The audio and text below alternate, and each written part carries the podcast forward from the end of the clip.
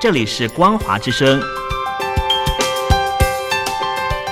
听众朋友，从现在开始，请您一起来关心最近发生的新闻事件。欢迎收听《光华随声听》。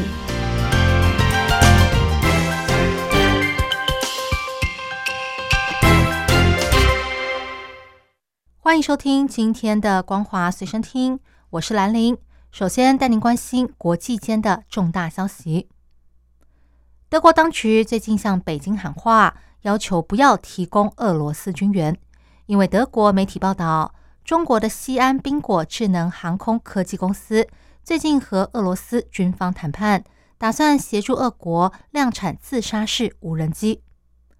德国总理肖兹二号在国会进行施政报告时，先是肯定中国，反对俄国在入侵乌克兰时使用核武，之后。北京当局又提出了十二点计划，里面再次重申反对使用核武以及生化武器，建议中国跟乌克兰总统泽伦斯基直接讨论这个计划。但中国日前在二十国集团财长会议上，不愿意谴责俄国对乌克兰发动战争这件事情，让他感到非常失望。在二十国集团外长会议上，德国外长贝尔伯克。也利用与中国外长秦刚双边会谈的机会，要求中国不要军援俄罗斯。他说：“中国身为联合国安理会常任理事国，任务是维护世界和平，而不是支持违背国际法的侵略战争，例如供应武器或军民两用产品给俄罗斯。”贝尔伯克说：“中方已经向他表示不会这样子做，这是一个好的消息。”中共总书记习近平先前召开中央政治局常委会时，声称取得疫情防控的重大决定性胜利，创造了人类史上人口大国成功走出疫情大流行的奇迹，还强调先前调整防控措施是完全正确。但《纽约时报》分析，中共企图透过宣传运动来改写社会大众对清零的痛苦记忆。借此巩固领导权威，但是要掩盖这场集体创伤是件很困难的事情。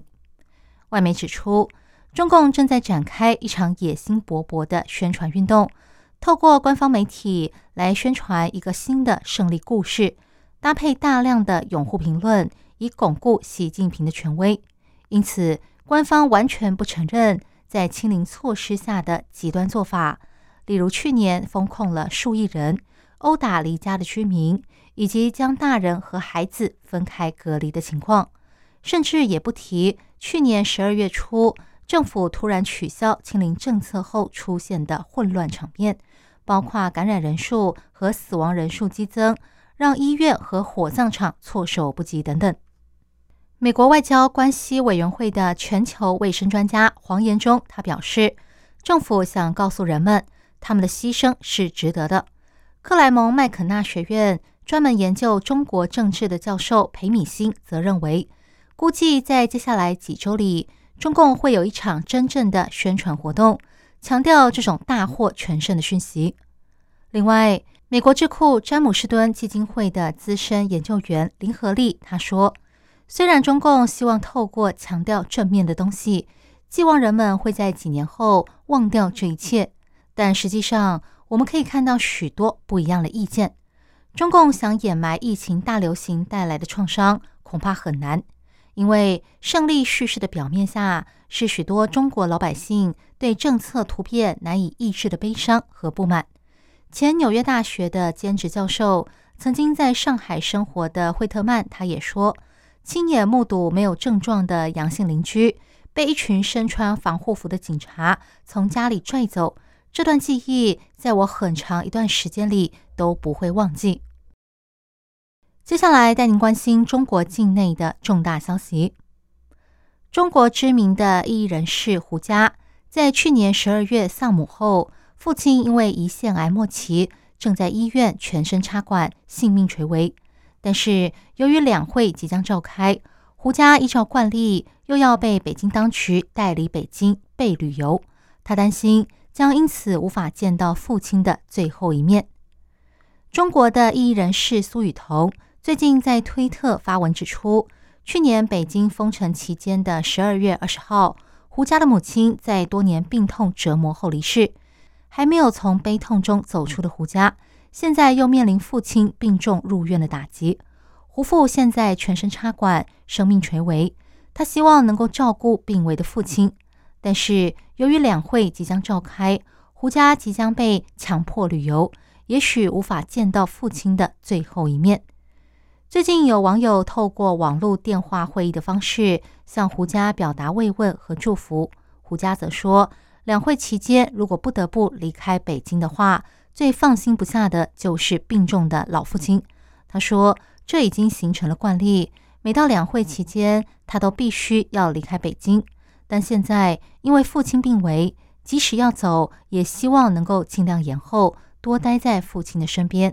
可是他认为，再怎么争取，最起码要提前一天离开，甚至是两天。他向当局要求，如果父亲真的突然病危，他想回家，因为除了他女儿之外，父亲是他最后一个亲人了。中国电子工厂聚集的苏州市和昆山市，最近出现了生产量和工资双双下滑的现象，导致想找工作的人大排长龙。综合大陆媒体的观察，苏州和昆山的许多工厂最近用工都已经饱和。前两年每天还会招两百到三百人的工厂，现在每天只招二十到五十人。大量外来人员从大陆各地涌入昆山。但多数人都只能够等待，还没找到工作的人入夜后，甚至只能够在桥下栖身。而类似的情况也在苏州的工业园区和高新区上演。在供需失衡的情况下，工资正在下滑。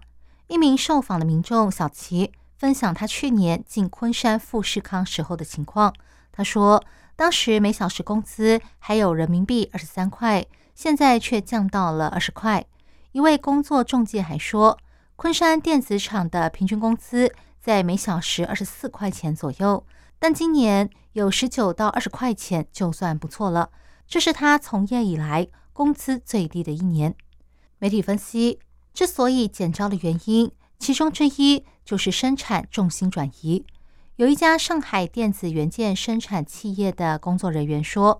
从二零二零年下半年开始，和他们合作的主要客户，好比说像是富士康等等，都将生产重心转移到了东南亚和印度，电子元器件的供货也随之转移。